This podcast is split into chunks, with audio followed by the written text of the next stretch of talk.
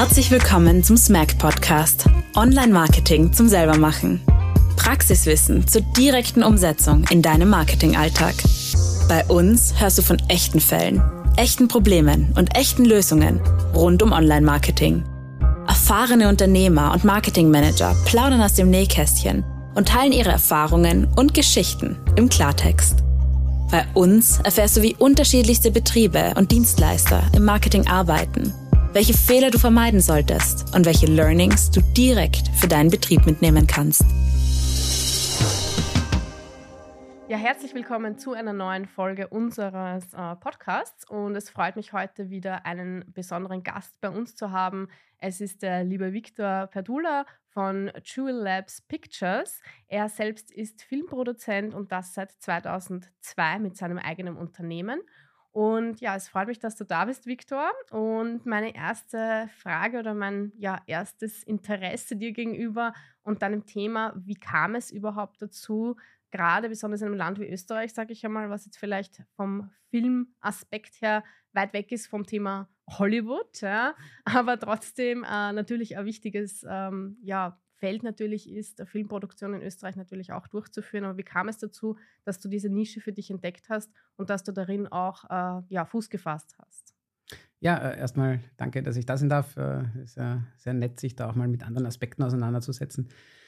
Wie ist es dazu gekommen? Ähm, natürlich schon durch Hollywood. Insofern, weil ich natürlich auch mit, mit Hollywood aufgewachsen bin im Konsum. Also ähm, gibt ja spannende und coole Filme. Sind viel ins Kino gegangen als Kinder und Jugendliche. Und äh, das ist natürlich schon eine Inspiration gewesen, ähm, in diese Richtung einfach zu gehen. Also Geschichten erzählen macht Spaß, Leute zu begeistern macht Spaß.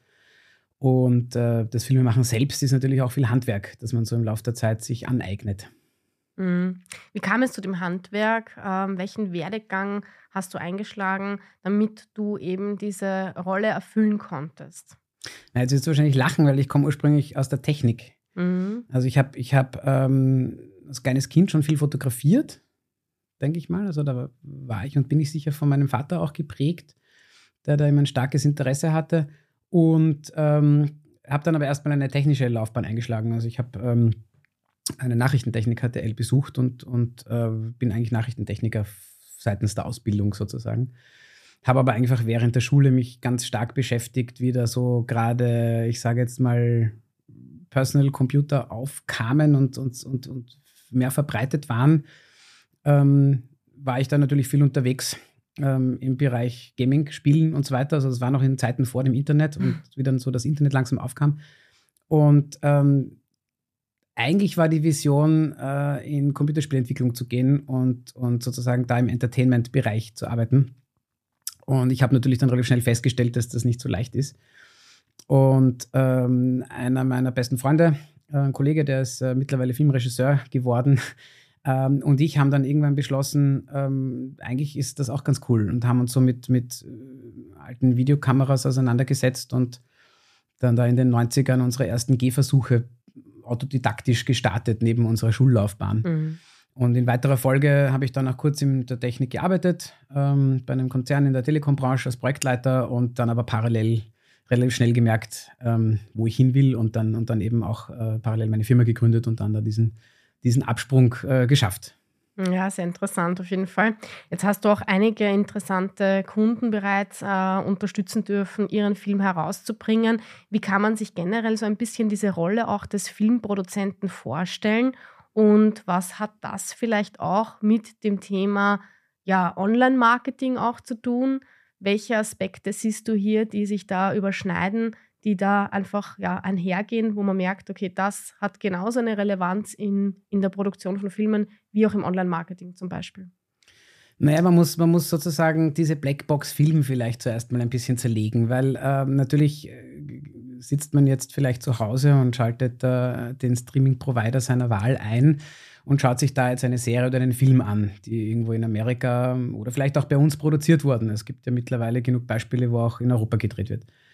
Ähm, genauso wie Kinofilme, ähm, die natürlich auch jetzt wieder gut boomen. Also heuer ist ein mhm. sehr starkes Kinojahr in Österreich, mhm. auch mit mhm. österreichischen Filmen, was wirklich sehr, sehr gut ist. Ähm, das ist natürlich ein Produktionsprozess, wo es viele, viele Schrauben gibt. Und äh, so ein Film würde nicht entstehen, würden diese Schrauben nicht ineinander greifen und hätte man nicht so viele verschiedene Aspekte, verschiedene Talente, verschiedene Handwerker, Handwerkerinnen sozusagen da mhm. in diesem mhm. Prozess beteiligt. Ähm, und ich habe auch viele dieser Positionen, vor allem im Produktionsdepartement, so über die Jahre auch, auch inne gehabt und bei verschiedensten Projekten eingesetzt, einfach auch um zu lernen und um, um, um Erfahrung zu sammeln und, und weil es einfach Spaß macht. Ein Filmproduzent im klassischen Sinn, Filmproduzentin sind einfach Personen oder, oder, oder Institutionen, wo es hauptsächlich darum geht, so banal das klingt, Geld aufzustellen. das mhm. ist natürlich das Mühsamste. So ein, so ein äh, selbst ein Tatort oder eine Auftragsproduktion vom Fernsehen muss man erstmal beauftragt bekommen. Es mhm. ist immer zu wenig Geld da, auch wenn es da plötzlich um hohe Beträge geht, vermeintlich. Ein Film, der so und so viel kostet und ja, die Hollywood-Schauspieler, die die großen Gagen bekommen. Ja, ähm, aber wenn man sich anschaut, dass so ein Filmteam schnell mal zwischen 40 und 60 Leuten hat und so ein Film zwischen fünf und sieben oder acht Wochen dreht, mhm. ähm, und kann man sich, wenn man den Kollektivvertrag liest, schon mal relativ schnell ausrechnen, dass das äh, nicht so billig ist und dass da aber auch für niemanden viel übrig bleibt, ähm, äh, insbesondere in Österreich mit unseren, unseren, unseren ganzen äh, Lohnnebenkosten. Ähm, dafür leben wir in einem tollen Land.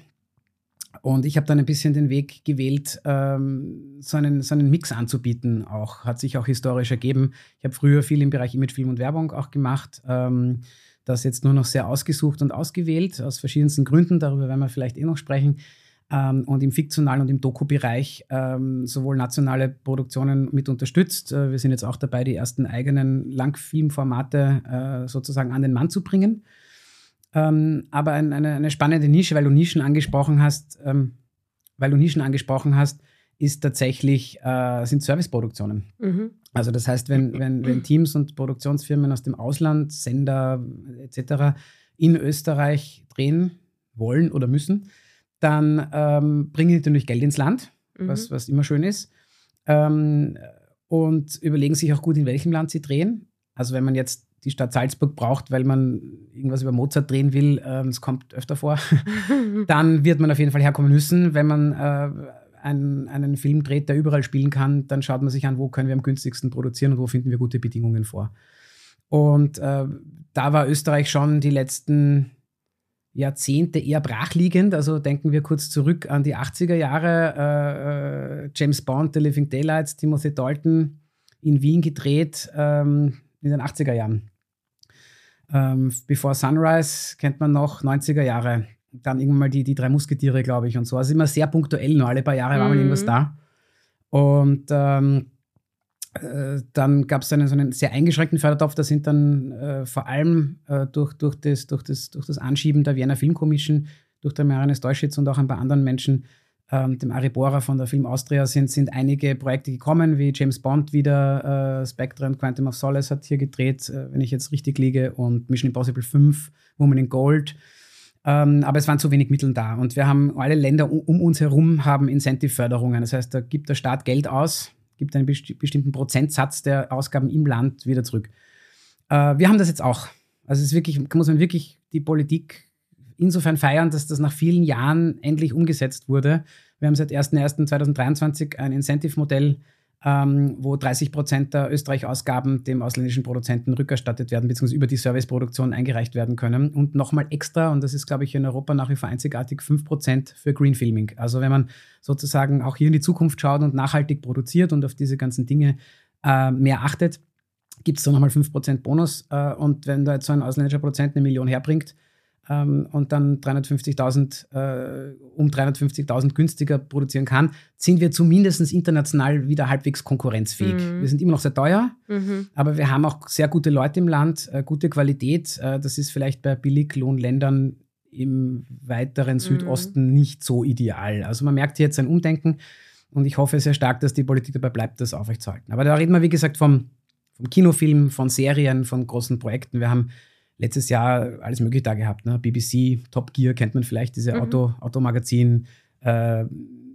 zwei Dokus von Disney Plus, ähm, National Geographics.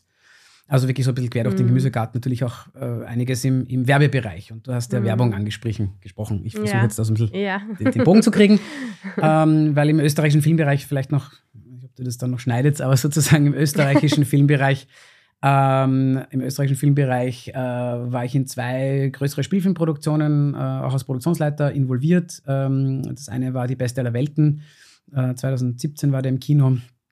Ähm, ist ganz gut gelaufen und jetzt aktuell im Kino Pulled Pork äh, von das Samsara-Film produziert, mhm. von der Loredana äh, Rehkampf und vom Andreas Schmidt, der auch Regie geführt hat, mit Paul Pizzerra und Otto Jaus in den Hauptrollen. Ähm, war auch ein lustiges Projekt ähm, und wird gerade im Kino ausgewertet. Da waren wir sozusagen auch Dienstleister mhm. mit, mit einem Teil unseres Teams. So, und jetzt leite ich mal über zur, ja. zur, zur, zur Werbung. Also im, im ja. Ja, ja, red Nein, Also alles gut, also wunderbar, ja. Also toller Überblick wollte ich nur sagen, okay. ja. Also ähm, hilft natürlich ein tolles Bild auch zu generieren, ja, eben von dieser Rolle oder was das auch ausmacht, weil es natürlich, ja, man, man hat eigentlich vom Thema Film, sage ich einmal, oft gar nicht so viel Ahnung eigentlich, was da eigentlich dahinter steckt, ja. Und von dem her schon mal super, so ein bisschen mal äh, ein klareres Bild einfach zu bekommen dazu. Und äh, bei uns wird übrigens nichts rausgeschnitten. also okay. im Normalfall. Ja, ich hab, ähm, ich hab, kannst also du wirklich frei von der Leber reden. Ähm, und wir nehmen einfach alles mit hinein, was da hineinkommt, weil wir einfach auch sagen, ja, das ist einfach ehrlich und so, wie man redet, so kommt's. Und von dem her passt das wunderbar. Und ja, lass uns gerne übergehen mhm. zum Thema Online-Marketing oder Werbung äh, im Gesamten. Ähm, ja, ich gebe dir gerne wieder das Wort zurück und führe uns gerne in diese Welt hinein und was sie vielleicht, ja, welche Ähnlichkeiten es da gibt. Ja, ich glaube, also sehr gerne und, und äh, mit Schneiden habe ich auch nur gemeint, die, die Reihenfolge logisch gestalten, weil wir so hin und her gesprungen sind. ja, das, das passiert mir manchmal. Und der arme Zuhörer soll sich nicht verlieren in meinen Ausführungen. Aber ja, Werbung. Also, nachdem ich jetzt schon länger in dem Bereich tätig bin, äh, kann ich natürlich jetzt schon aus eigener Erfahrung sagen, dass sich da wirklich im Gegensatz zum Spielfilm, wo es halt gewisse Abläufe gibt und auch sozusagen Dinge sehr ähnlich sind, aber gerade im Bereich Werbung hat sich halt wirklich sehr, sehr viel getan. Also mhm. Also von, von Anfang der 2000er bis jetzt äh, ist es eigentlich ein stetiger Wechsel. Also ich kann mich noch so ein bisschen zurückerinnern, so bis, bis 2008, bis zu dieser, dieser, dieser, ne, sie nennen es immer Krise, Wirtschaftskrise, Werbekrise war das noch relativ stringent. Das war so noch das, das, was man so mitbekommen hat von den Generationen davor, wie das so in den 80ern und 90ern war mit der Werbung. Viel Budget, mhm. ähm, große Werbedrehs. Man, man, fliegt nach Neuseeland und dreht dort Gösser-Werbungen mit, mit, mit, ganz viel Geld und, und, und, und, und, und so weiter und so fort. Also das noch das Nachwehen der Falco-Musikvideos so ein bisschen mhm. irgendwie vom, vom Behind, von den Behind-the-Scenes-Geschichten. Und ähm, ich glaube, was, was in der Werbung zu einem großen Wechsel geführt hat, abgesehen davon, dass alle Leute immer weniger Geld ausgeben wollen, ist einfach die Digitalisierung. So fair muss mhm. man sein und ich finde, das ist was sehr Positives ähm, für Unternehmer, und Unternehmerinnen insbesondere, weil einfach viel mehr Möglichkeiten existieren. Ähm, irgendwann wurde das Material Film ergänzt und später im Massenbereich auf jeden Fall abgelöst durch digitale Kameras. Mhm. Ähm, ob das jetzt äh, digitale Film- und Kinokameras sind, äh, mit denen auch Hochglanzwerbungen gedreht werden. genauso wie wenn ich jetzt einen Kinospielfilm drehe, drehe ich auf solchen Optiken und solchen Kameras, die wirklich auch äh, sechsstellige Beträge kosten, wenn man sie kaufen mhm. würde. Ähm, äh, werden auch nach wie vor Hochglanzwerbungen produziert, weil wenn man jetzt aber sozusagen sich umschaut, wird die Anzahl der Hochglanzwerbungen natürlich auch viel weniger. Auf der anderen Seite hat jeder Unternehmer, jede Unternehmerin, jeder Marketingmensch hat äh, ein Filmstudio in der Hosentasche. Wir haben Smartphones, wir haben Tablets, wir mhm. haben GoPros, wir haben äh, alles Mögliche an, an, an Gerätschaften, die einfach in der Masse jeder hat, mhm. viele Leute haben, die leicht verfügbar sind. Man kann mit Fotoapparaten seit sicher 15 Jahren filmen. Das war natürlich so mhm. Ende der 2000er, mhm. der Nullerjahre sozusagen vielleicht ein Übergang, auch noch in der Qualität. Aber mittlerweile, seit sicher zehn Jahren, ist das überhaupt kein Thema. Und die Leute, die das rasch gecheckt haben, ähm, haben natürlich jetzt aus der Online-Marketing-Sicht, aus der Werbesicht, einmal aus der Produktionssicht heraus einen riesen Vorteil gehabt. Weil um was geht es eigentlich? Es geht ums Geschichten erzählen und es geht ums Emotionalisieren. Es geht nie um die Technik. Ja. Es geht darum, wie bediene ich diese Technik ja. und was mache ich damit. Und ich glaube, da hat es dann begonnen, sich die Spreu vom Weizen zu trennen. Also mhm. wo, wo gibt es Konzerne, Firmen, die sagen, wir wollen diesen filmischen Hochglanzlook, wir wollen äh, Profis, die die Geschichten erzählen können. Wir investieren in die Kreativität, in, die Sto in mhm. Storytelling. Ähm, und es gibt welche, die sagen, wir haben eine coole Idee und wir probieren das jetzt einfach mal aus und das kostet uns relativ wenig. Und wenn es nicht funktioniert, hat es halt nicht funktioniert. Mhm. So. Mhm. Also ich glaube, ich glaube, da sind wir immer noch in so einem Konsolidierungsprozess, weil einfach ja auch viele Leute eigentlich gar nicht wissen, was diese Schritte sind, um ja. dazu zu kommen. Ähm, oft ist es ja dann schon viel teurer, die Werbungen im Fernsehen zu schalten, dass sowieso keiner mehr schaut. Also ja. die, die Werbeeinnahmen bei öffentlich-rechtlichen Fernsehsendern im letzten Jahr sind um 40 Prozent runtergegangen mhm. und das wird weiter passieren. Mhm. Die Zielgruppe im öffentlich-rechtlichen Fernsehen ist eigentlich 60 plus. Sie beschönigen es ein bisschen mit 40 plus, aber ganz ehrlich, wer, wer schaut lineares Fernsehen? Ja, sehr wenige mittlerweile. Also die jüngere Generation fällt da ziemlich weg, würde ich jetzt sagen. Ja. Richtig, die schauen auf Mediatheken, die schauen mhm. auf YouTube, die schauen auf Streaming-Plattformen. Und äh, es ist ganz klar, dass die Zukunft und des Medienkonsums im Sinne auch von Serien und Filme schauen, äh, auf jeden Fall EVOD ist. Also Advertised Video on Demand. Also mhm. als Beispiel in Österreich Join, ähm, in Amerika Tubi und so weiter und so fort. Also einfach Modelle, wo ich Streaming-Plattformen habe, wo ich on demand schauen kann, wann und was ich will. Mhm. Das ist einfach das, was auch ja. unsere Generation und alle Jüngeren einfach gewohnt sind und nutzen. Äh, wo ich aber sozusagen äh, eben nicht subscriber-based bin, wo ich zahlen muss, ähm, äh, damit ich quasi keine Werbung bekomme, sondern äh, und exklusiven Content vielleicht bekomme, den ich nicht bekommen würde, wenn ich nicht mhm. zahle, sondern äh, wo ich mit Werbung zugetextet werde. Und ähm, wenn wir jetzt zum Beispiel, ich nehme das Beispiel Join jetzt her, weil mhm. wir hier in mhm. Österreich sind und, und äh, die sich jetzt auch gerade regebrandet haben in dieser Fusion mit, mit Deutschland und mit, mit Pro7, ATV und so weiter und Puls. Ähm, die Werbungen, die auf Join programmiert sind, sind natürlich ganz anders messbar und viel zielgruppenorientierter zu setzen. Das betrifft YouTube-Werbungen ganz genauso, weil ich habe IP-Adressen, ich habe, ich habe alle Daten Richtig, von allen Usern. Ja. Also wenn irgendwer glaubt, dass irgendwer keine Daten von einem hat, dann lebt er noch im letzten Jahrtausend. Mm. Das wird fürs Marketing benutzt. Egal, ob das jetzt der Meta-Konzern ist oder der Google-Konzern ist oder auch österreichische Konzerne sind. Äh, die wissen ganz genau, wo wir beim Scrollen hängen bleiben und was uns interessiert und in welchem WLAN wir gerade sind und was über die IP-Adresse geschaut wird. Und äh, wenn du mit ein paar Frauen im Haushalt wohnst, kriegst du andere Werbung, als wenn du im Büro im WLAN bist. Ja. Das ist einfach so. Ähm, das heißt, es, es, ist natürlich super für jeden Marketingmenschen, weil du kannst plötzlich mettern, du kannst plötzlich messen, du, hast, du kannst viel zielgruppenorientierter programmieren und das merkt man eben zum Beispiel auch bei Join, äh, was für Werbungen da daherkommen, äh, für welche Produkte, in welchem Stil mhm. und damit automatisch auf welche Zielgruppe das geht. Mhm. Und wenn ich dann im Vergleich dazu äh, einen linearen Fernsehsender meiner Wahl einschalte, äh, was ich selbst seit 15 Jahren nicht gemacht habe, aber ich sehe auch, was auf den Online-Portalen dieser Fernsehsender mit der Decken vorgeschalten wird, sind das vollkommen andere Werbungen und andere Zielgruppen. Ja. Also, dass da natürlich äh, ein Umdenken passiert, ist vollkommen klar. Mhm. Ja, sehr interessant, diesen Blickwinkel äh, von früher bis jetzt und auch noch spannend, was sich da weiter auch tun wird. Darauf werden wir auch sicher noch ein bisschen eingehen. Eines hast du gesagt und das, auf dem möchte ich gerne ein bisschen oben bleiben, nämlich das Thema Storytelling. Es geht weniger darum, welches Equipment man hat. Ähm, die Technik ist nebensächlich. Es geht wirklich darum, um die Geschichte. Ähm, ja, was würdest du aus deiner Sicht denn sagen? Was macht eine gute Geschichte aus? Und wie kann ein Unternehmer, ein Marketingverantwortlicher selbst in diese Rolle des Geschichtenerzählers, also des Storytellers, äh, eintauchen, welche Skills brauche ich? Ähm, und wo würdest du sagen, ja, ist momentan am Markt einfach, sage ich einmal, so ein bisschen die Situation vielleicht ein bisschen kritisch, weil eben viel mehr aufs Equipment geachtet wird und weniger auf die Story. Also so eine Einschätzung und ähm, ja, ein Blick quasi aus deiner Sicht würde mich dann natürlich interessieren und ich denke auch, so geht es gerade unseren Zuhörern und Zuhörerinnen. Hoffentlich, ja. Nein, also es ist, also ich glaube, das waren jetzt eigentlich, waren es drei Fragen, aber ich würde jetzt mal starten mit der Frage, was macht eine Geschichte aus? Und ich sage jetzt mal, also wir, wir Menschen sind soziale Wesen. Und ich behaupte jetzt mal, dass schon vor 10.000 Jahren man am Lagerfeuer gesessen ist und sich Geschichten erzählt hat oder dass es Menschen gab, die das besonders gut konnten und Menschen, die halt lieber zuhören. Mhm. Am Ende des Tages muss eine gute Geschichte in irgendeiner Form emotionalisieren. Ähm, das betrifft Unterhaltung genauso wie Werbung oder jede Art von Geschichte. Äh, selbst wenn es eine Geschichte ist, die, man, die sich zwei Freunde am Abend beim Heurigen erzählen, ist sie dann spannend, wenn sie emotionalisiert. Mhm. Also es geht natürlich erstmal um den Inhalt.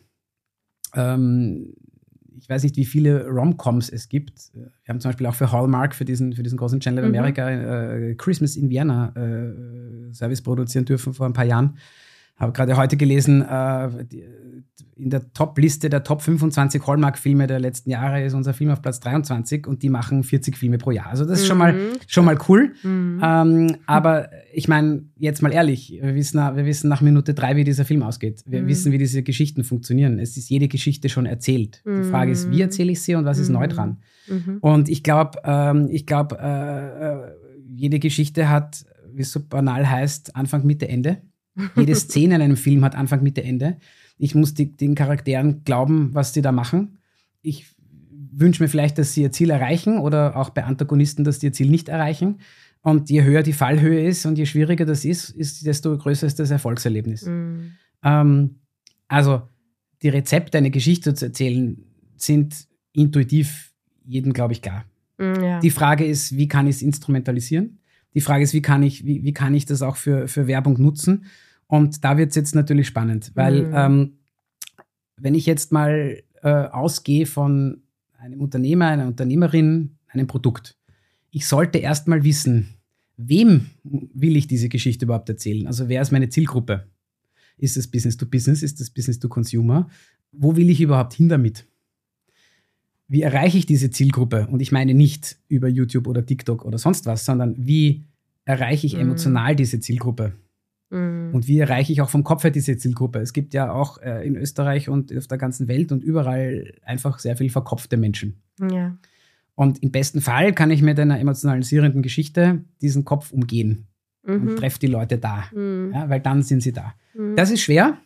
Das kann man auch lernen. Es nennt sich Filmregie ähm, und Schauspielführung und viele andere Kleinigkeiten, die man dafür braucht. Aber Musik emotionalisiert, Schauspiel emotionalisiert, eine gute Geschichte als Story-Background emotionalisiert, eine Farbpalette. Also das muss einfach zusammenpassen. Ja. Ähm, aber auch ein lustiges Skater-Video mit einer GoPro kann emotionalisieren, mm. wenn das irgendwie lustig mm und cool mhm. ist. Und wenn jemand lacht, wenn jemand weint, wenn jemand was spürt, hat man eigentlich schon eine gute Geschichte. Mm. Das ist weniger äh, trivial, als es klingt. Also da steckt schon viel Hirnschmalz drin oft. Ja. Ähm, es gibt viele Agenturen, die da wirklich gutes Talent dafür haben. Und das Teuflische daran ist, wenn man das jetzt sozusagen runterbricht, wieder, ja, ich will ja nur wissen, wie viele Leute erreiche ich und wie, wie viele Produkte verkaufe ich jetzt mehr und so. Es ist schwer metterbar, es ist vor allem schwer bewertbar, was mhm. ist eine gute Geschichte wert. Mhm. Das ist immer das Problem in der Creative Industry, dass du einfach, ähm, dass sich Menschen schwer tun, zu Recht da irgendwie einen Preiszettel dran zu ja. hängen.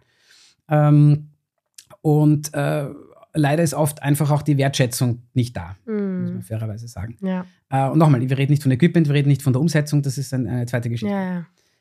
Wenn es ums Geschichtenerzählen geht, glaube ich, ist es auch wichtig zu verstehen, dass ähm, die Aufmerksamkeitsspanne sehr, sehr kurz geworden ist. Ja.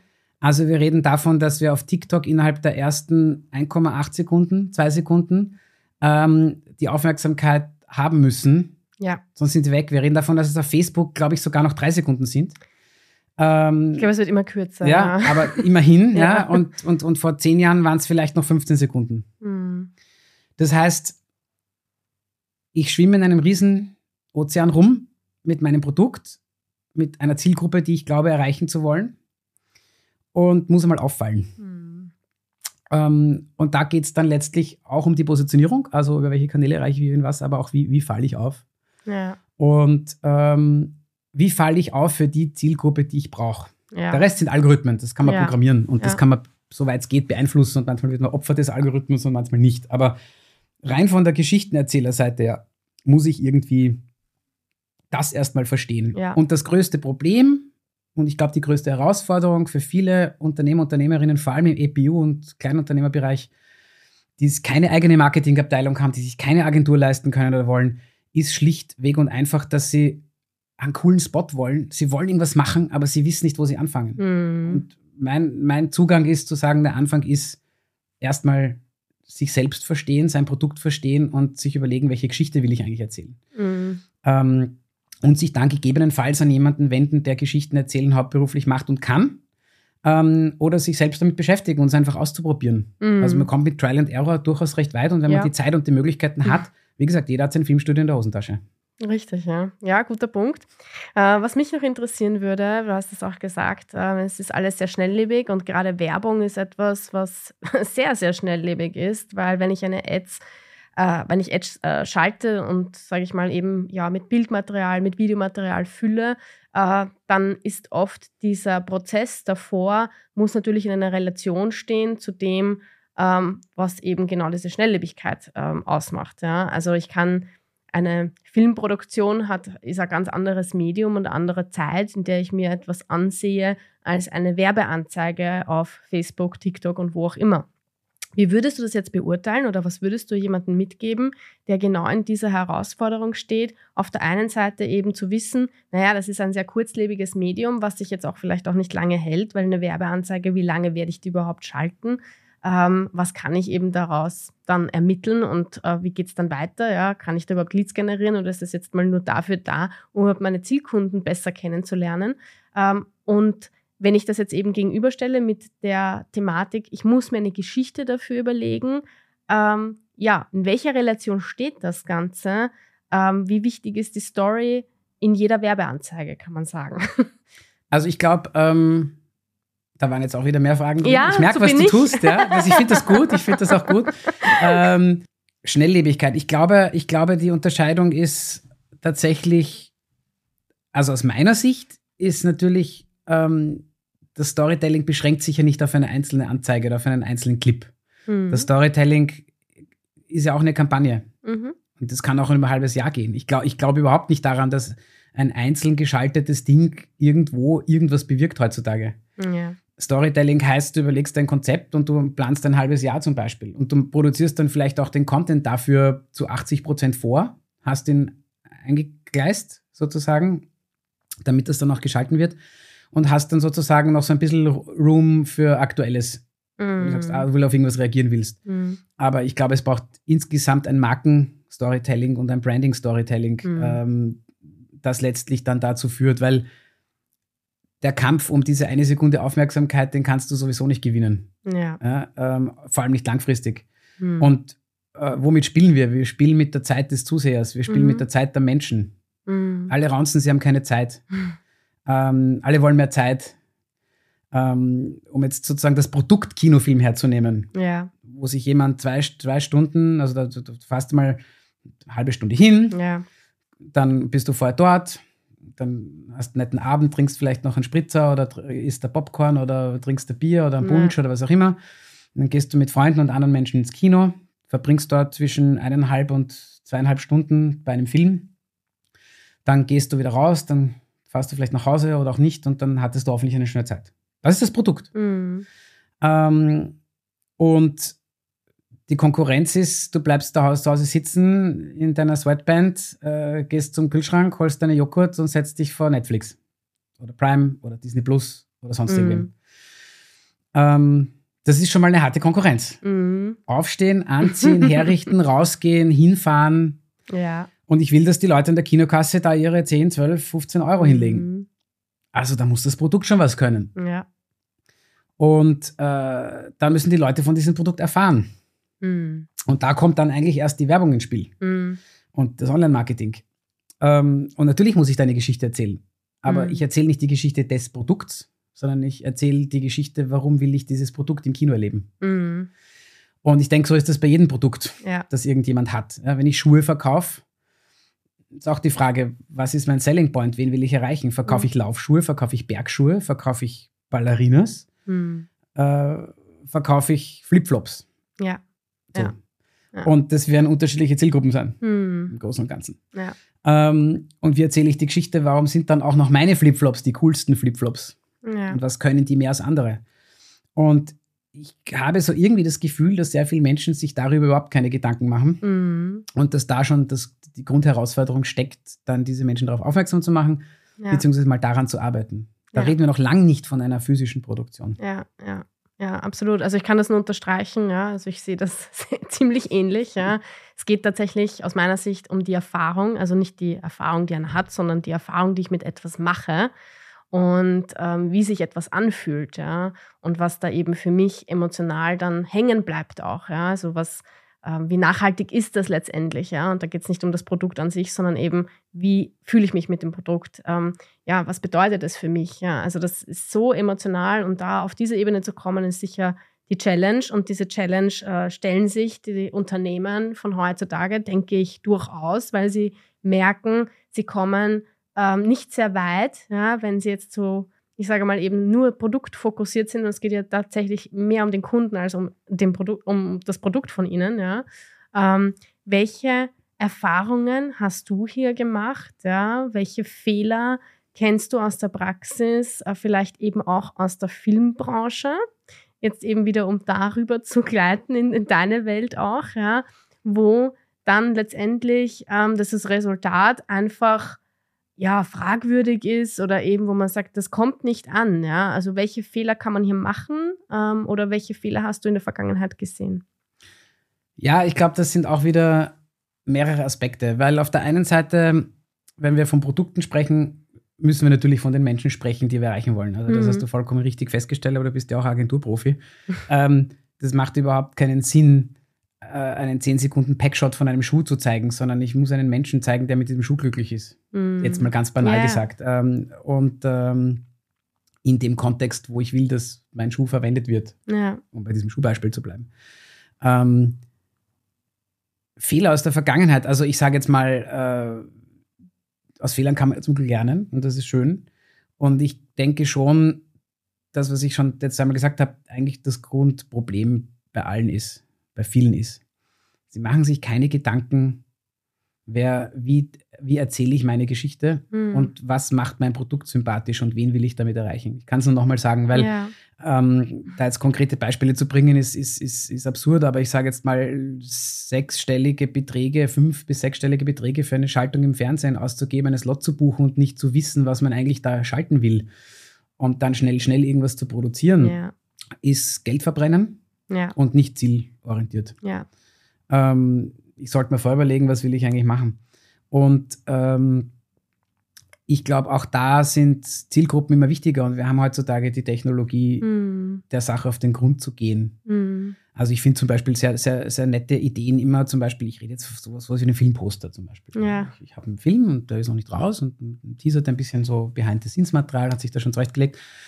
Da hat man, weiß ich nicht, vielleicht drei oder vier Vorschläge für einen Post. Also ich finde so, den Menschen das Gefühl zu geben, bei einem Entstehungsprozess dabei zu sein, ist auch ganz cool. Das mhm. macht eine mhm. Produktbindung. Mhm. Dann poste ich einfach mal drei Vorschläge und sage, hey, Community, was meint ihr so? Was gefällt euch am besten? Mhm.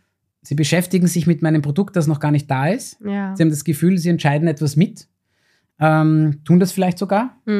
Mhm äh, und gleichzeitig kann ich schon mal meinen Markt ausloten. Mhm. Einfach ein banales Beispiel. Ja. Also das ist alles so naheliegend, äh, wird wenig gemacht. Ähm, ja, stimmt. Natürlich bei amerikanischen Filmen kommt das alles vom, vom Weltvertrieb vorgegeben ja. und so weiter und so fort. Aber gerade im Indie-Bereich kann man da einfach viel mehr machen, aber das scheitert in Wirklichkeit oft an Ressourcen oder an Ideen mhm. oder an beiden. Mhm. Ähm, und es ist vollkommen klar, dass, dass Unternehmer, Unternehmerinnen, die vielleicht alleine zu zweit, zu dritt irgendwie über die Runden kommen. Und wie gesagt, wir haben ja schon etabliert, Österreich ist auch nicht das billigste Land, wenn es um Angestellte geht, ähm, weil einfach der Staat sich sehr viel herausnimmt, das auch gute Leistungen bringt. Also es hat eine, eine Schattenseite und eine Lichtseite, mhm. dieses, dieses Thema, aber es ist halt einfach als Unternehmer, Unternehmerin äh, viel Arbeit, einfach das Daily Business am Laufen zu halten. Ja. Und äh, man könnte wahrscheinlich viel, viel mehr ruhig schlafen, wenn man, wenn man einfach entsprechende Werbung hat, dass einfach man nicht dauernd immer Projekte kämpfen muss mhm.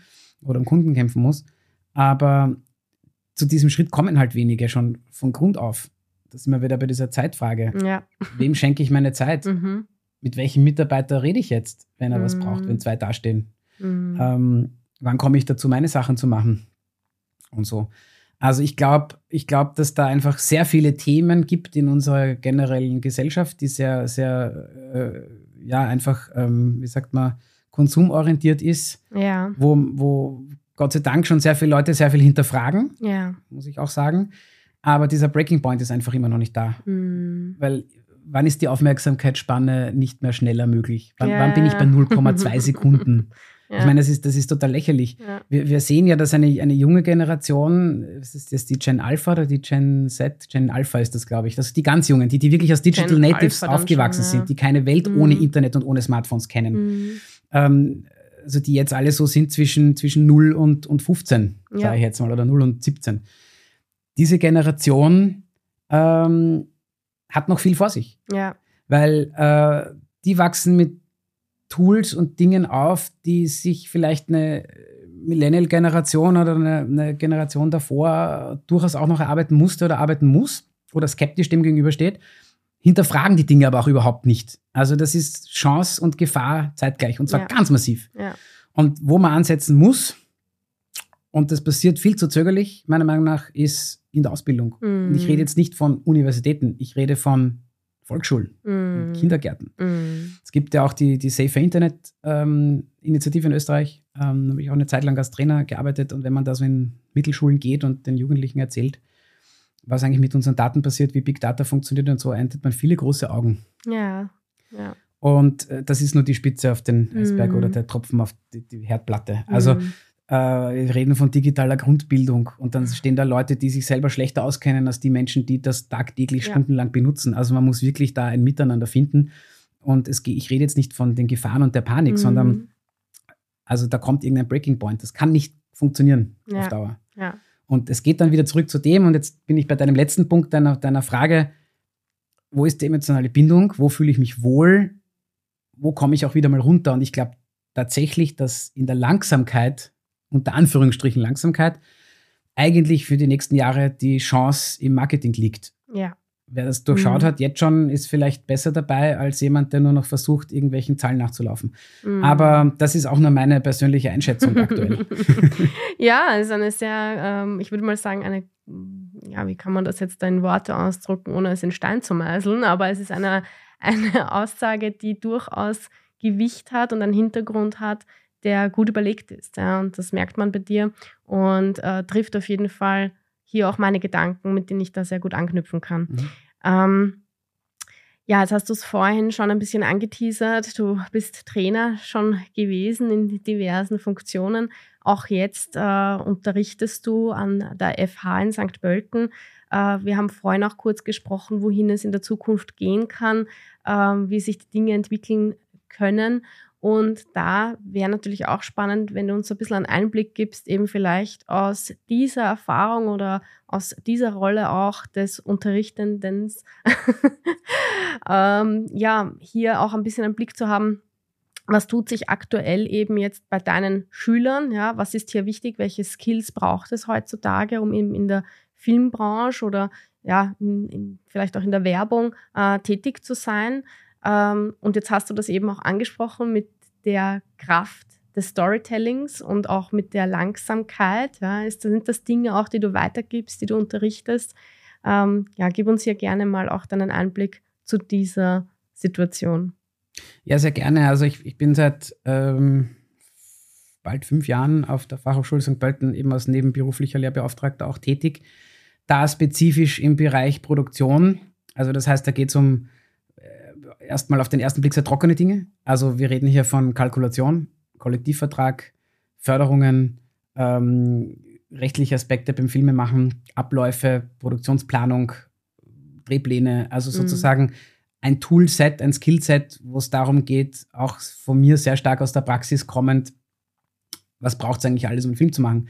Und was ist die Aufgabe eines Produktionsdepartments, einer Produktionsleiterin, eines Controllers, mhm. einer Aufnahmeleitung am Set und so weiter und so fort. Also das ist so der, Themen, der Themenbereich. Äh, natürlich dadurch, dass ich selbst sehr viel Kurzfilme und auch Langfilme und andere Dinge produziert habe und mitgearbeitet habe über die Jahre, schwingt natürlich ein bisschen mehr als das mit, weil mhm. ich einfach so bin, wie ich bin, erzähle ich halt auch viel aus der Praxis und es geht auch oft dann so ein bisschen ins Producing schon hinein, also wo es dann auch darum geht, wie finanziere ich einen Kurzfilm und so weiter und so fort. Ähm, man merkt bei den, bei den Studentinnen, ähm, da genauso wie es auch in meiner Generation damals war, diese Diversität an Interessen. Also, wie gesagt, von außen betrachtet, wie eingangs gesagt, ist Film so eine Blackbox. Ja, ich will zum Film. Yay, mm. cool. Ähm, eh.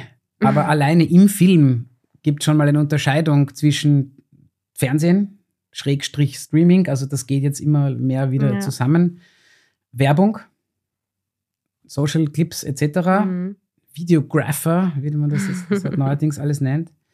Ähm, was Menschen mit super Skillset sind, die wirklich extrem cool und kreativ sind. Ähm, aber nur weil man eine Kamera sich kauft, ist man noch kein Videographer, aber da ja. haben wir schon drüber gesprochen. Ähm, und äh, Kinofilme, beziehungsweise sozusagen, es gibt einfach eine riesen Bandbreite. Mhm. Vom Hochzeitsfilmer zum Hollywood-Regisseur. Und äh, das ist schon mal eine Sache. Und dann hat noch innerhalb, innerhalb eines Produktionsablaufes gibt es dann eben noch so Departments wie Ton, Kostüm, Maske, Garderobe, äh, äh Ausstattung, Produktion, ja. Regie, ja, Kamera, den, Technik, Licht. Ja, man braucht nur den Handwerk. Abspann anschauen ne, von dem Film, wie lange der geht. Diese Abspänne ja. haben einen Sinn. Ja. also ich kann immer nur empfehlen, gerne auch mal im Kino sitzen zu bleiben mhm. oder bei Netflix sich das noch anzuschauen. Mhm. wenn man sich Filme aus den 70er Jahren oder 80er Jahren anschaut, sind diese Abspanne viel kürzer als heutzutage. Ich, ich erinnere nur an so Dinge wie Visual Effects, mhm. Virtual Production. Also da könnte man jetzt noch drei Podcasts drüber machen. Der springende Punkt ist, ähm, entweder ist man Generalist in diesem Bereich, Stichwort Videographer, ich kann von allem ein bisschen was, ich kann schneiden, ich kann dieses, ich kann jenes, manches taugt mir mehr, manches taugt mir mhm. weniger, aber ich, ich kann so meine Dinge machen ähm, kann auch cool so Social-Media-Kampagnen unterstützen etc. Oder ich bin in irgendwas wirklich gut mm. und gehe da rein. Werde eine mhm. Kamerafrau, werde eine Oberbeleuchterin, werde ein Ausstatter. Ja. Ähm, und wenn ich da wirklich gut bin, bin ich auch gut gebucht. Ja. Aber dann interessiert mich der Rest herum. Dann habe ich ein Verständnis für die anderen Departments, weil ich mit denen permanent mm. zusammenarbeite. Aber ich würde mir nie hinstellen und Kostümbild machen. Mm. Und Leute, die haben das gelernt und die können es und denen taugt das Kostüm und Farbpaletten und, und Augenfarben und das alles zu matchen und dass das dann emotional den Zweck erfüllt, den es erfüllen soll für die ja. Geschichte. Und historische Kleidungen zu patinieren und Uniformen zu nähen, ja, sollen sie gerne machen. Ich weiß, dass das alles gibt. Ich kenne die Abläufe, das ja. muss ich in der Produktion auch, aber ich würde das selber nicht machen wollen. Und, und äh, ich glaube, in, in, einem Ausbildungs-, in einer Ausbildungssituation ist es ganz, ganz wichtig, und das kann ich auch allen nur raten, die in diesem Bereich wollen, sich viel auszuprobieren. Und dieses, mhm. diesen, gerade in Österreich, wenn man sich anschaut, was, was so Uni-Ausbildungen im Bereich Film im Ausland kosten, holla die Waldfee. Also ja. gehst du nach Amerika, nach Hollywood auf eine der Universitäten dort studieren, dann bist du zwischen 12 und 30.000 pro äh, Trimester los und dann macht mhm. das mal vier Jahre ohne Stipendium. Also mhm. ich sage jetzt mal, äh, da sind wir wirklich sehr privilegiert in Österreich, dass wir grundsätzlich Ausbildungsmöglichkeiten haben. Auch in Deutschland gibt es super Filmunis. Ähm, und das ist einfach ein, ein Spielplatz, mhm. wenn man den für sich nutzt. Also mhm. es gibt. Studentinnen, die sitzen da, lassen sich berieseln, gehen nach Hause, machen eine Prüfung und haben dann nachher auch nicht wirklich einen Plan. Mhm. Ähm, es gibt aber welche, die das nutzen und das sage ich auch immer dazu, es ist ganz viel Netzwerken und es ist ganz viel sich ausprobieren. Man hat auf der Uni Equipment, das man sich ausbauen kann. Man kann seine eigenen Projekte machen, man kann mit anderen Leuten zusammenarbeiten. Es ist ein geschützter Rahmen. Ja. Es geht nicht darum, habe ich einen Liefertermin für die Kampagnenclips am so und so vielten und wenn das nicht funktioniert, ist der Kopf ab und ich kann meine Miete nicht zahlen. Ja. Man hat einen geschützten Rahmen und den zu nutzen ist das A und O, ja. wenn man das wirklich will. Und rauszufinden, mal bei einem Projekt das Licht zu machen, beim anderen mal zu schneiden, wenn man das noch nicht genau weiß, einfach reinzuspüren ja. möchte ich das die nächsten 30 Jahre machen. Ja, ja. Wie hart würdest du denn sagen, ist die Filmbranche letztendlich wirklich? Weil wenn ich als Student in dieser Vision bin, von wegen, ich möchte jetzt Kamerafrau werden, ähm, ich habe diese Ambition, ich probiere mich aus, ich teste, ich tue alles, was ich kann, ja, um dort reinzufinden. Und letztendlich eben dennoch gibt es immer Abhängigkeiten, damit ich diesen Weg wahrscheinlich gehen kann. Vielleicht magst du da auch ein paar Worte dazu sagen, wie sich dieses Bild letztendlich darstellt, ob das realistisch ist, dann auch wirklich einen, ja, einen Job zu haben, der, ich sage mal, einem auch sicher ist, ja, oder ist das, kann man das eh so sagen, dass das wie überall so ist, in jeder Branche, ja. Aber wie hoch ist vielleicht auch der Need da, ja, weil es einfach Entertainment ist und eben, weil du schon gesagt hast, ähm, ja, die Ressourcen, das Budget bei Film ist auch immer sehr überschaubar. Ja, überschaubar ist relativ im Kontext, wie gesagt. Und ja, und, und ja. aber ich sage jetzt mal, also Kamerafrau ist überhaupt ein sehr schönes Beispiel, weil da gibt es viel zu wenige, mhm. muss man fairerweise sagen. Und ich bin wirklich sehr froh, dass es jetzt seit einiger Zeit auch von der Filmförderung, wo es mehr so um diese Arthouse-Filme geht, ähm, wirklich, wirklich auch politisch darauf gepusht wird mit Genderquoten und mit, mit, mit Förderungen, dass man einfach auch wirklich äh, Frauen in diesen auf den ersten Blick auch technischeren Berufen fördert. Also das ist wirklich sehr, sehr begrüßenswert. Es gibt aber auch sehr wenige. Mhm. Also äh, es wären langsam mehr. Also das mhm. ist auch was, was ich auf der Uni merke. Ähm, sehr begrüße, dass einfach Frauen ins Licht gehen, Frauen zur Kamera gehen, Kameraassistenz, Schnitt, Grading. Schnitt ist ein dankbarer Job. Also ich mhm. meine, man muss jetzt einfach fairerweise sagen, es hat uns die Biologie einfach leider oder Gott sei Dank oder wie auch immer man das jetzt sehen mag, vorgegeben, dass Frauen Kinder kriegen und sich Männer damit relativ schwer tun. Ähm, das muss man einfach nochmal kurz sagen, weil das manchmal heutzutage gern vergessen wird und das ist was Wunderbares. Ich habe mhm. selber drei Töchter und das ist eine großartige Sache. Der springende Punkt ist, auf den ich hinaus will, es ist natürlich schwierig, 60 Stunden in der Woche für acht Wochen auf einem Spielfilmset als Kamerafrau zu stehen. Mhm ähm, vier Wochen Vorbereitung zu haben und dann nochmal irgendwann im Color Grading zu sitzen. Das ist dann auch das kleinste Problem. schwierig heißt aber nicht unmöglich und schwierig hat was mit der, mit der, mit der Wahl der, des eigenen Lebenswegs zu tun. Mhm. Ja, ähm, ich bringe ein Beispiel, weil es mich sehr beeindruckt hat und weil ich das wirklich sehr gut finde. Wir haben äh, heuer gedreht äh, eine Werbekampagne für einen riesen äh, Reiseanbieter. Mittlerweile ist es heraus, ich glaube, ich darf sagen, also TUI, äh, international, also mhm. für eine mhm. britische Produktion. Und wir haben im, im März und April das Projekt umgesetzt, vorrangig im März in Oberdown und in Schlappming äh, für, den, für den britischen Kunden. Und äh, die Kamerafrau haben die, haben die Briten mitgebracht. Äh, die ist, ich sage jetzt mal vorsichtig, Ende 20, Anfang 30, um den Dreh rum. Ursprünglich aus Wales, äh, lebt in Paris und ist Werbekamerafrau. Mhm. Da hast du nicht diese langen Durchlaufzeiten. Und wie wir gedreht haben, ist ein Mann mitgekommen, mit ihrem 15 Monate alten Kind. Und es waren 12 und 13 und 14 Stunden Tage und sie hat dann trotzdem in den Pausen und am Abend ganz normal sich um ihr Kind gekümmert und gestillt und alles. Es ist sehr wohl möglich, wenn man will. Mm. Ganz einfach. Es mm. ist möglich, wenn man will. Mm. Mittlerweile hat sie das zweite Kind gekriegt und dreht genauso noch und macht großartige Bilder, ist super kreativ, war eine der angenehmsten Personen äh, zu arbeiten seit langer Zeit. Ähm, also das mal einfach als Beispiel. Ja, Kann jeder mal drüber nachdenken. Ähm, und äh, man muss schon auch sagen, wenn man in einer langen Produktion drinnen steckt, ist das Sozialleben durchaus nach unten geschraubt. Mhm. Und äh, in Partnerschaften oder Familien braucht es da schon sehr viel ähm, Spielraum oder Wahrnehmung oder Wertschätzung äh, von der Partnerin, vom Partner. Und das ist vollkommen genderunabhängig. Also ja. das ist du bist einfach mal für drei Monate weg vom Fenster mhm. aus deinem echten Leben, wenn du einen Film machst. Ja. Egal in welcher Funktion. Ja. Äh, wir haben einen Kollektivvertrag mit, mit äh, projektbezogenen Verträgen von 60 Wochenstunden.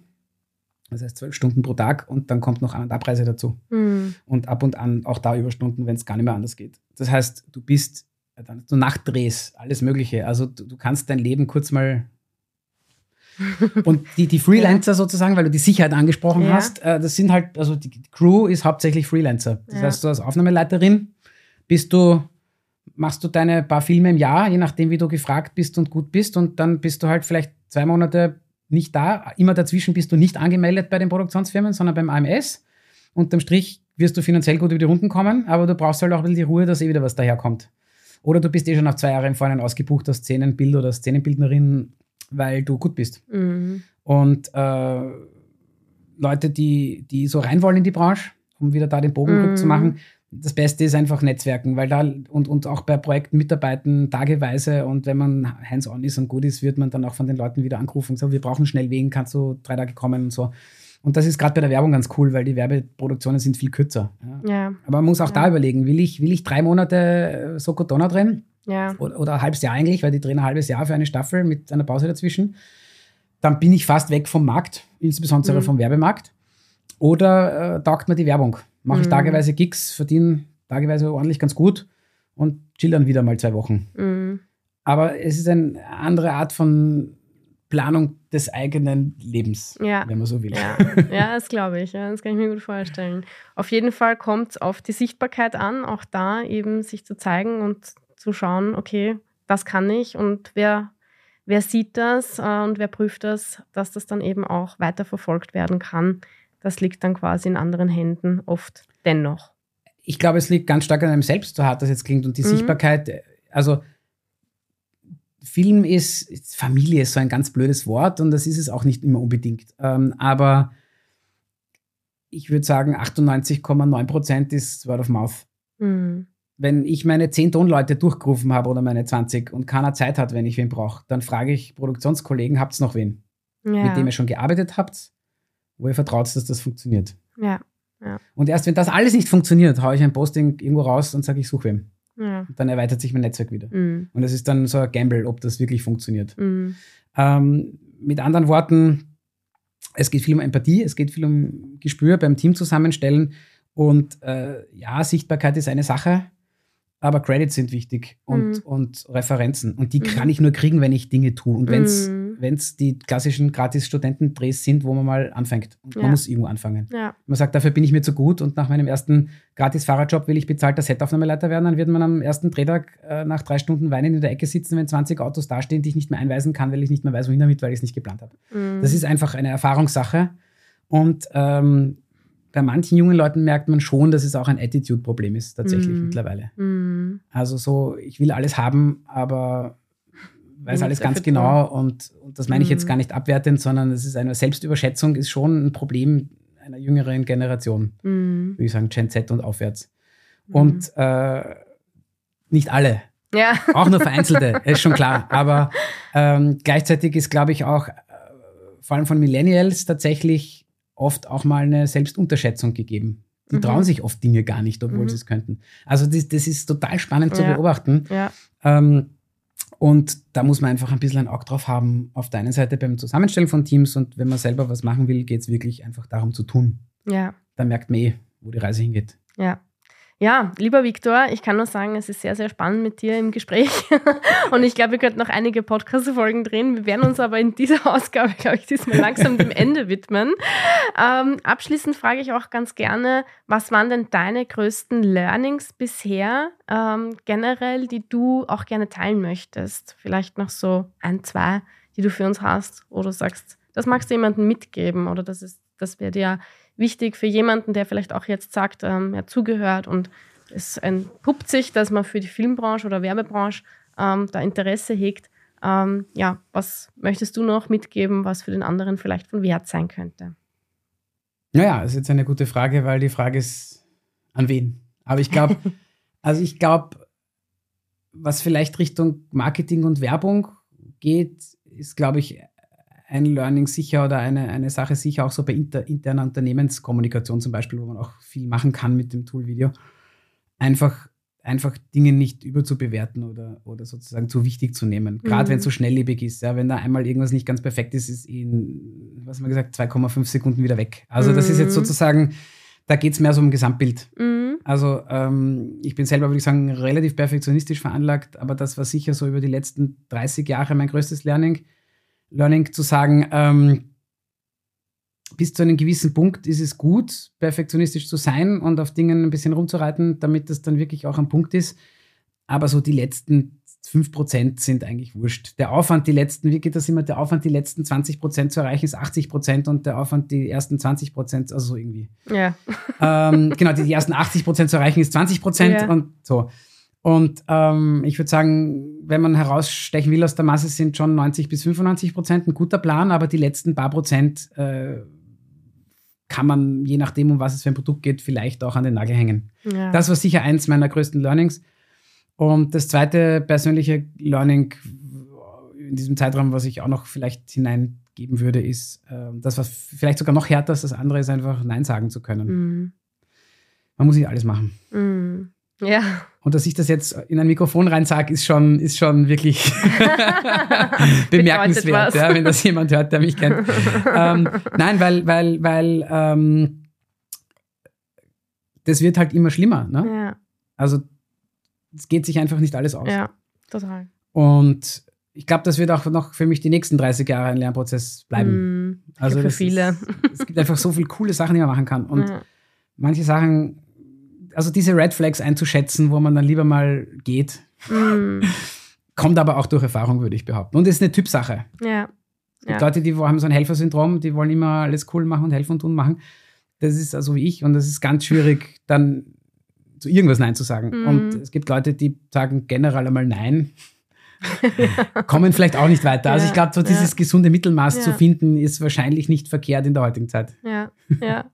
Dann sage ich lieben, lieben Dank, Victor, dass du heute da warst, dass du uns diese, ja, wirklich, ich sage mal, wirklich auch im Detail diese Einblicke gegeben hast und da auch ganz offen darüber gesprochen hast und ja, dir kein Blatt vom Mund genommen hast. Warum sollte ich? ja, so habe ich dich auch kennengelernt und ähm, ja, mitunter ein Grund, warum du heute auch hier sitzt, weil wir genau das auch schätzen, einfach zu sagen, wie es ist oder was man wirklich erlebt hat. Und äh, freut mich, dass du da hier mit dieser Offenheit auch hier ja, gewesen bist. Wenn jetzt jemand sagt, er hat Interesse, dir mit dir in Kontakt zu treten, warum auch immer, nein, Scherz, ähm, weil er eine Filmproduktion, weil er eine Filmproduktion äh, anstrebt oder weil man eben sagt, ich habe eben Interesse, ähm, Studium vielleicht und habe da jetzt ein Gedankenaustausch. Also richtig, es, ja, ja. Also ich glaube, dass da jetzt sehr viele Themen, sage ich mal, hochgepoppt sind, ja, die vielleicht für den einen oder anderen äh, etwas ausgelöst haben, vielleicht, ja, ähm, und man einfach sagt, hey, mit dir mag ich äh, ein Gespräch führen. Wie kann man das tun? Also wie kommt man auf dich zu? Welche Kontaktmöglichkeiten gibt es? Ja, das ist ja relativ einfach. Heutzutage ähm, äh, braucht man kein Fax mehr schicken. Man kann einfach, man kann einfach auf LinkedIn gehen, man kann auf Facebook gehen. Äh, nachdem ich schon so alt bin, könnte man auch auf Instagram gehen, aber da schaue ich nicht so oft rein. Und äh, für Snapchat und TikTok müsste man meine Kinder fragen. Also so mal die. äh, mein Name steht dann wahrscheinlich irgendwo und da findet man mich auch. Also ich verwende äh, auf LinkedIn und Facebook keine, keine, keine Kunstnamen. Ähm, außerdem gibt es eine E-Mail-Adresse, äh, victor.berdula.julabs.com. Dazu gibt es eine nicht ganz aktuelle Webseite und ähm, dann, kann dann kann man schon mal einen Weg finden würde ich sagen. Wunderbar. Wenn man ein bisschen recherchiert. äh, und äh, wenn man das nicht schafft, dann sollte man auch nicht zum Film gehen. Alles klar. Das war eine Ansage, auch wieder da, sehr direkt. Wunderbar. Perfekt. Dann sage ich lieben Dank, dass du da warst und wir werden deine Kontaktdaten dann dementsprechend auch in die Shownotes stellen. Gerne, gerne auch vielen Dank für die Einladung. Es war ein sehr, sehr nettes Gespräch und, und jederzeit wieder, wenn es wo vertiefende Fragen geben sollte. sehr gut. Wunderbar. Dankeschön. Das war der Smack Podcast. Online-Marketing zum Selbermachen. Wenn dir unsere Inhalte gefallen, freuen wir uns über eine positive Bewertung von dir. Wie kannst du bei uns teilnehmen? Falls du selbst spannende Erfahrungen, Tipps oder Geschichten aus dem Bereich Online-Marketing hast und diese mit unserer Community teilen möchtest, dann melde dich bei uns. Wir sind immer auf der Suche nach interessanten Gästen für unseren Podcast. Vergiss nicht, diese Folge zu teilen und uns zu folgen, um keine weitere zu verpassen. Vielen Dank fürs Zuhören und bis zum nächsten Mal.